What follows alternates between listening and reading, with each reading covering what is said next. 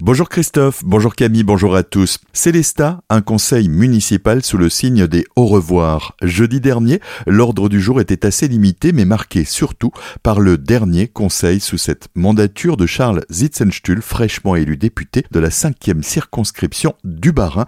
Loi sur le non-cumul des mandats oblige, il a fait le choix de quitter son siège d'adjoint aux finances de la ville de Célestat on écoute sa réaction. C'est pas un conseil d'adieu, c'est un conseil d'au revoir. Suite à mon élection comme député, comme je l'avais annoncé, je vais conserver mon mandat de conseiller départemental. Je vais donc euh, quitter le conseil municipal de Célestat pour cette euh, mandature. Mais je resterai bien euh, impliqué à Célestat. Je suis désormais le député de Célestat Erstein et je suis le conseiller d'Alsace du canton de Célestat Markolsheim. Donc je reste un élu célestadien et engagé pour ma ville de Célestat. Je suis né, j'ai grandi, je vis à Célestat. C'est ma ville, c'est là d'où je viens, c'est la ville qui m'a construite et donc bien sûr que je suis très attaché que je continuerai à défendre ma ville. On a une bonne situation financière à la ville de Célestat et je pense qu'il faut continuer à rester euh, prudent sur euh, l'endettement. Il faut ne pas augmenter les impôts, garder la stabilité des impôts et puis surtout continuer à avoir une politique d'investissement forte et dynamique. Marcel Boer, le maire de Célestat, a chaleureusement félicité le nouveau député en fin de séance, mais cette victoire signifie aussi pour lui la perte d'un adjoint et surtout d'un soutien fidèle. Évidemment, on va le regretter parce qu'il a quand même fait un, gros travail sur la ville de Célestat, dans l'intérêt notamment de tous les Célestadiens. Mais je crois que vu sa position maintenant en tant que conseiller d'Alsace et surtout en tant qu'élu national, eh bien, il va peut-être aussi apporter beaucoup à la ville de Célestat et à, l'ensemble de la circonscription. Le nom du futur adjoint aux finances qui succédera à Charles Zitzenstuhl sera révélé lors du prochain conseil municipal prévu le 28 juillet prochain. Des propos recueillis par Théo Berthet. Colmar, les antipasses sanitaires et anti-obligations vaccinales se sont une nouvelle fois retrouvés samedi au Champ de Mars à Colmar. Ils préparent le premier anniversaire de leur mobilisation dans 15 jours. Ils étaient environ 110 dans le cortège qui s'est dirigé en direction de la Grand Rue pour le traditionnel tour de la ville. Stossvir, un randonneur, a fait une chute samedi matin sur le sentier des Roches peu avant 11 heures à la sortie du tunnel. Le quadragénaire a dévalé sur une dizaine de mètres avant de parvenir à s'immobiliser.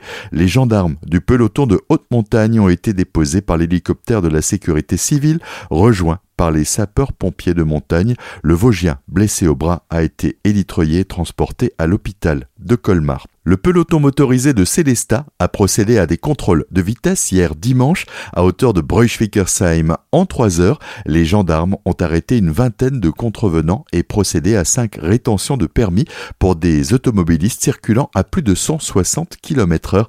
L'un d'eux, un ressortissant suisse, a même été contrôlé à 202 km heure sur cette portion de route limitée à 110 km heure en plus des 5 euros de péage, l'amende risque bien d'être salée. Baldenheim, un homme de 80 ans, décède sur la voie publique suite à un arrêt cardio-respiratoire. Il venait de quitter la soirée tarte flambée organisée par une association de la commune samedi soir vers 22h quand il s'est effondré sur la voie publique. Malgré l'intervention des pompiers et du SMUR de Célestat, il n'a pas pu être réanimé. On termine avec ce grand plongeon en plein cœur du trésor de la bibliothèque humaniste à Célestat. C'est avec l'exposition temporaire Odyssée, alliant culture et réalité virtuelle. Cette dernière a fait son grand retour ce week-end.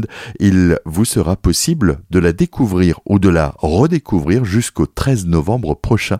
Les précisions de Chloé Carré, la nouvelle directrice de la bibliothèque humaniste. Pour ceux qui n'auraient pas eu la chance l'année dernière de pouvoir euh, profiter de cette expérience numérique, cet été, on remet le couvert, j'ai envie de dire, parce que a remporté beaucoup de succès. C'est une hybridation entre un escape game et un, jeu vidéo qui permet de rentrer dans cinq univers différents qui sont inspirés de quatre livres de nos collections précieuses et d'un objet aussi de nos collections qui permettent vraiment d'avoir une vision euh, diversifiée de l'étendue de nos collections, à la fois d'objets et de livres, avec donc des thématiques très très différentes. Vous euh, êtes sur le cheval de Troie à la toute fin de la guerre euh, des Troyens contre les Grecs. Vous êtes dans un village viking. Vous êtes au château du Haut-Königsbourg à donc libérer les collections après le passage de l'Allemagne nazie. Beaucoup de possibilités différentes donc grâce à ces collections de la bibliothèque. C'est à découvrir en équipe de 2 à 4 joueurs. Le tarif plein est de 12 euros.